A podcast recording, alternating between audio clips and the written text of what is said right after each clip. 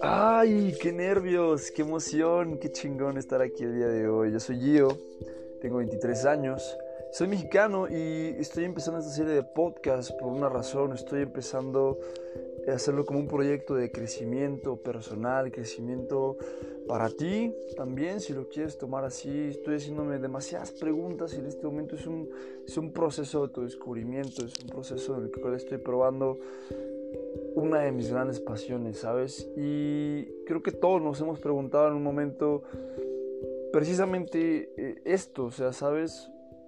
¿Para dónde voy? ¿Por qué voy para allá? y creo que este podcast es precisamente una de esas razones. Estoy decidiendo empezarlo porque estoy tocando temas que he aprendido en estos últimos tres meses. Obviamente estamos atravesando una situación un poquito que ha cambiado el ritmo de vida de muchas personas, ha cambiado el ritmo de vida de mi familia, de amigos, eh, mi propio ritmo de vida. Y creo que fue la ocasión perfecta para decidirme a hacer algo que no me había atrevido a hacer, algo que en este momento es como un proceso de autodescubrimiento, un proceso que podemos llevarlo de la mano si tú quieres con esta serie de podcasts eh, en el cual, bueno, platiqué un poco con ustedes, algunos de mis amigos en, en, Facebook, precisamente en un live acerca de qué iba a ser este podcast. Eh, la verdad, titubeé un poco eh, referente a los temas, tuve muchas introspecciones, tuve demasiadas preguntas, siempre me ha gustado preguntarme demasiado acerca de todo. Entonces, ah, la verdad es que estoy haciendo este podcast como una serie precisamente de con pregunta y respuesta de ti para ti.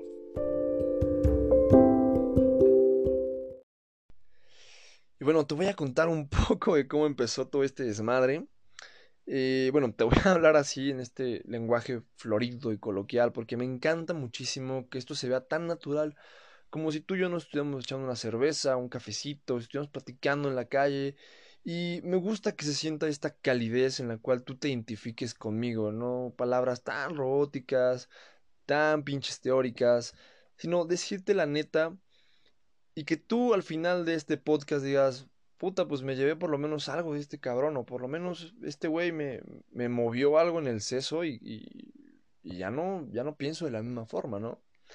Y bueno, algo que platicaba muchísimo. Eh, con las personas que estaban precisamente en ese Facebook Live cuando dije que iba a empezar este proyecto, era precisamente toda esta introspección que surgió a partir de un cambio muy cabrón en, en mi vida, en el cual pues me daba un chingo de miedo de verdad preguntarme eh, el, el, hecho de decir, oye, ya tienes 23 años, ¿para dónde vas, güey? Ya las cosas que te gustaban antes ya no son las mismas que te gustan ahora.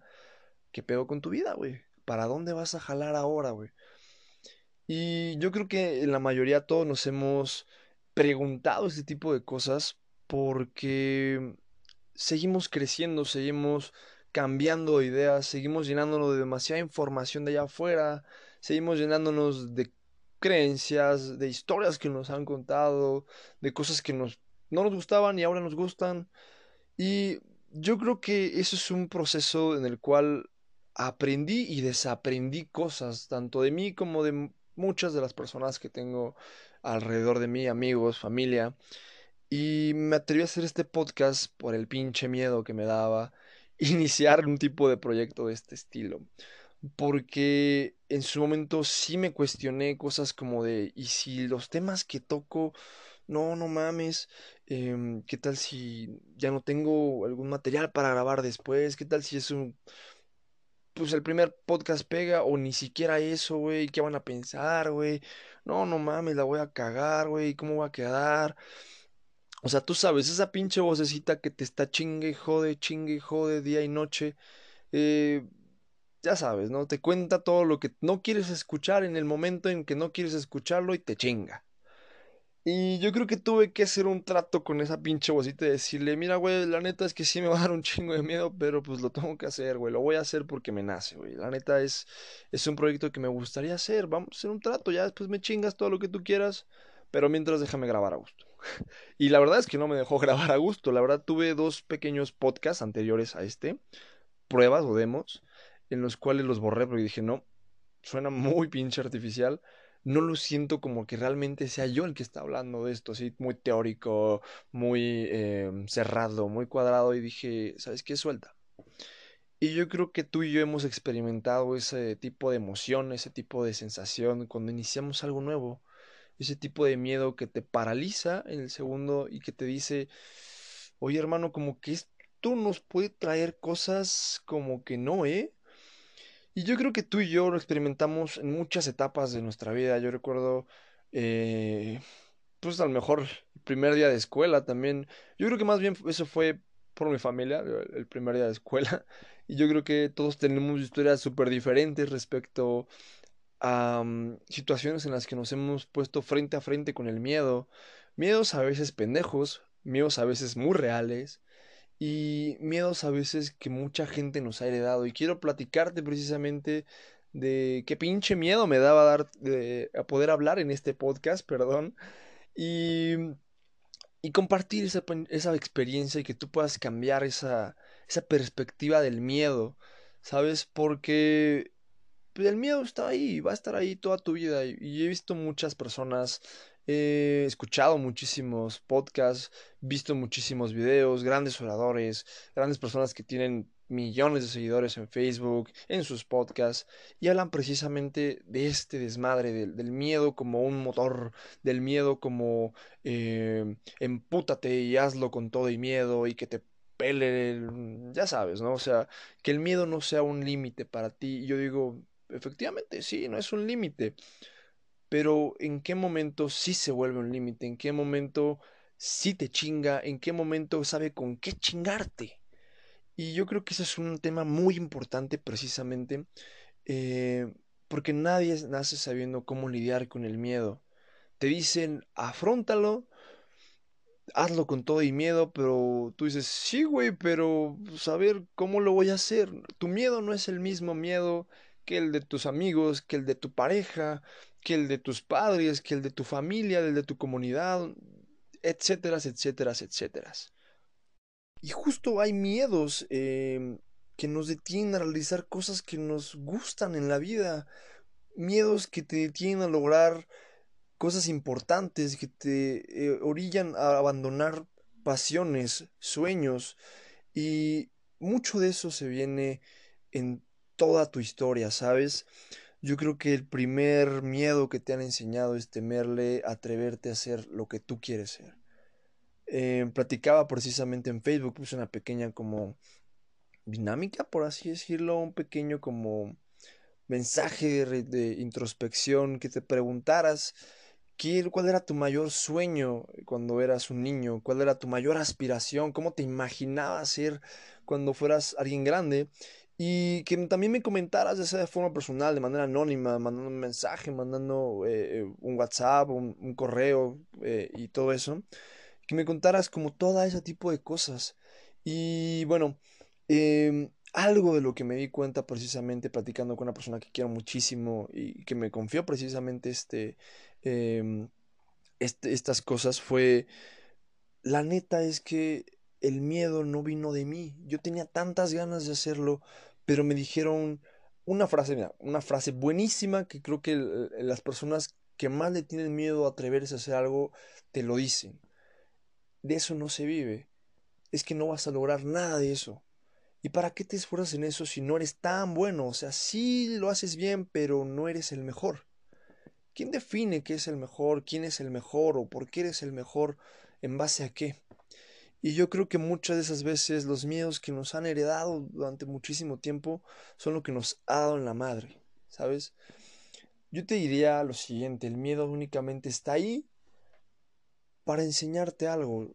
Mucha gente te habla de que tienes que enfrentar tu miedo y yo creo que tienes que abrazar el miedo porque te enseña algo, te está enseñando que estás a punto de crecer, te está enseñando que debes de chingarle, obviamente, que no va a salir tan fácil, pero que al principio te puede dar un chingo de miedo. Pero lo importante es lo que hay atrás de ese miedo. Y también imagínate ya todas las cosas que te perdiste por hacerle caso a esa vocita chingaquedito de tu interior que te dijo, mm, no, no, no, aquí hay algo malo, ni madres, mejor acá, hermano, vente para acá, vámonos otra vez de regreso a lo que ya conocemos. Y ahí pueden haber estado implicadas muchas cosas de tu vida, de qué tal si fueron tus sueños, algo de lo que siempre te quisiste dedicar y que en algún momento dijeron, pues no, eres bueno, pero no eres el mejor, o incluso eso de, eh, esto no te va a dar para comer. Incluso te pudiste haber perdido la oportunidad de salir con la persona que te gustaba, el chico, la chica, el viaje de tus sueños, qué sé yo. Y yo creo que en vez de pelearte o agarrarte a madrazos con el miedo, como toda la gente te dice que tienes que enfrentarte al miedo y ser valiente y la demás mamada, yo creo que debes sentarte, platicar con ese cabrón y decirle, aquí estoy, güey, cuéntame todo lo que tengas que decirme en este instante, por favor. ¿Qué hay detrás de ti que me estoy perdiendo? ¿Qué hay detrás de ti que es una experiencia que quiero vivirla?